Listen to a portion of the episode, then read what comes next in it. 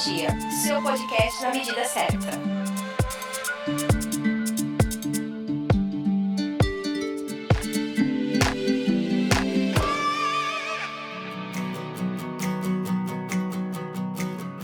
Seja bem-vindo ou bem-vinda ao podcast do canal Metrologia. Aqui quem fala é Marlon J. Martins.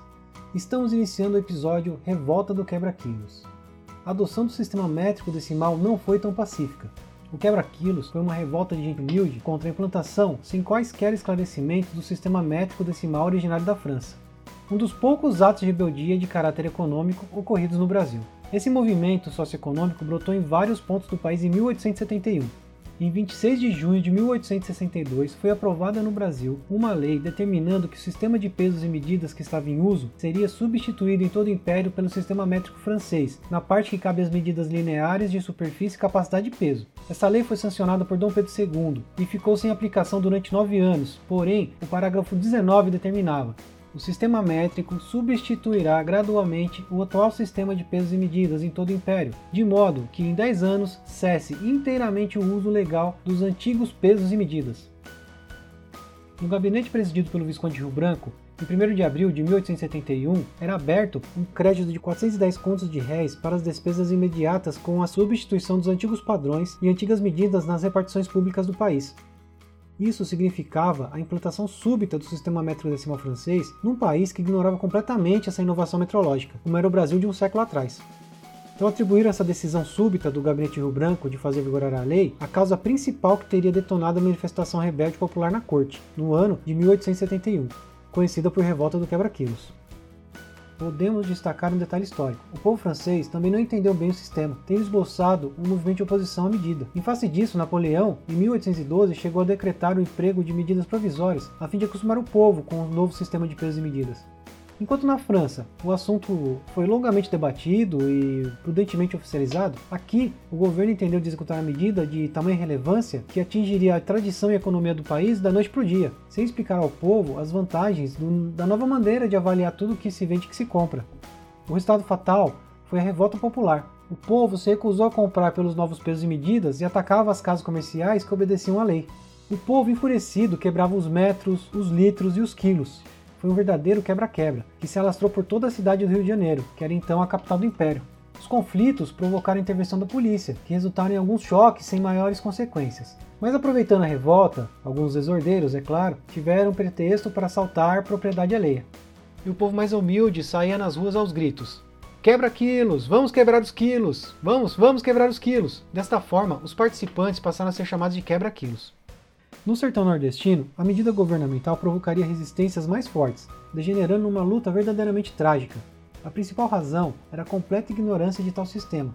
Nem os prefeitos nem os vigários do interior sabiam explicar o sistema métrico francês à população. Os vigários diziam aos fiéis que o sistema métrico era uma invenção de Satanás. Os sertanejos de Sergipe, Alagoas, parte de Pernambuco e sobretudo da Paraíba se recusaram a aceitar o sistema métrico decimal, que tomaram como obra do diabo. Por que motivo, de uma hora para outra, deveriam abandonar as medidas dos seus antepassados? Léguas, braças, passos, varas, côncavos, alqueires, terças, arrobas, libras, onças, para usarem outras que não entendiam, que lhes parecia uma fraude, que era o quilômetro, o metro, que era menor do que a vara e maior que o côncavo, o litro, que era menor que a terça, o quilo, maior que a libra, uma verdadeira confusão. Os castigos impostos aos presos eram desumanos. Eles prendiam peças de couro cru ao tronco do condenado. Com sol quente, o couro colava-se à pele do preso, asfixiando. A falta de divulgação governamental sobre a mudança dos padrões deu à população visão geral que estava sendo lesada, pois o antigo sistema oficial, padrão de comprimento vara media 110 centímetros, contra 100 centímetros da nova unidade de comprimento que veio substituir, o metro. Tendo a vara marca o metro, todos se sentiam roubados. A metrologia legal, que regulava principalmente o uso das medidas e instrumentos pelo comércio varejista, foi implementado pelo menos em termos de legislação pelos principais municípios brasileiros, como é o caso de São Paulo, que em ato executivo de 1896 fixa os tipos de peso e balanças que os estabelecimentos comerciais deveriam manter. Em 1906, Rodolfo Teófilo publica o romance naturalista Os Brilhantes, ambientado no interior do Nordeste brasileiro que tem como tema central o cangaço e o banditismo na rural, e estabelece uma relação forte entre os levantes dos quebra-quilos e os grupos de bandoleiros que infestariam a região. Embora o governo imperial houvesse aderido inicialmente à Convenção do Metro e se esforçado para implementar o uso do sistema métrico, não ratificou, o que viria a ser feito por um curto período entre 1921 e 1931.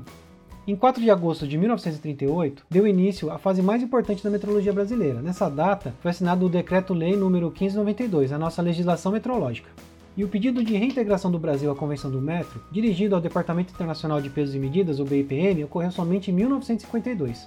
O conhecimento de fatos históricos nos ajuda a evitar erros cometidos no passado. A metrologia tem uma relação estreita com o nosso desenvolvimento econômico. A falta da metrologia é uma barreira para a exportação de um país, por exemplo. A metrologia atende o segmento industrial e científico, adequando as exigências técnicas do mercado global cada vez mais competitivo. Sem a metrologia, não existe pesquisa científica e tecnológica. A harmonização metrológica quebra barreiras do comércio internacional e a legislação metrológica é fundamental para a proteção dos consumidores de qualquer país. Bem, esse foi mais um episódio do podcast Canal Metrologia. Se quiser contribuir com esse podcast, deixe sua avaliação no iTunes. Fale com a gente através do e-mail contato arroba canalmetrologia e também pelas redes sociais. Procura lá, é arroba Canal Metrologia em todas as mídias. Obrigado pela companhia e até o próximo podcast do Canal Metrologia.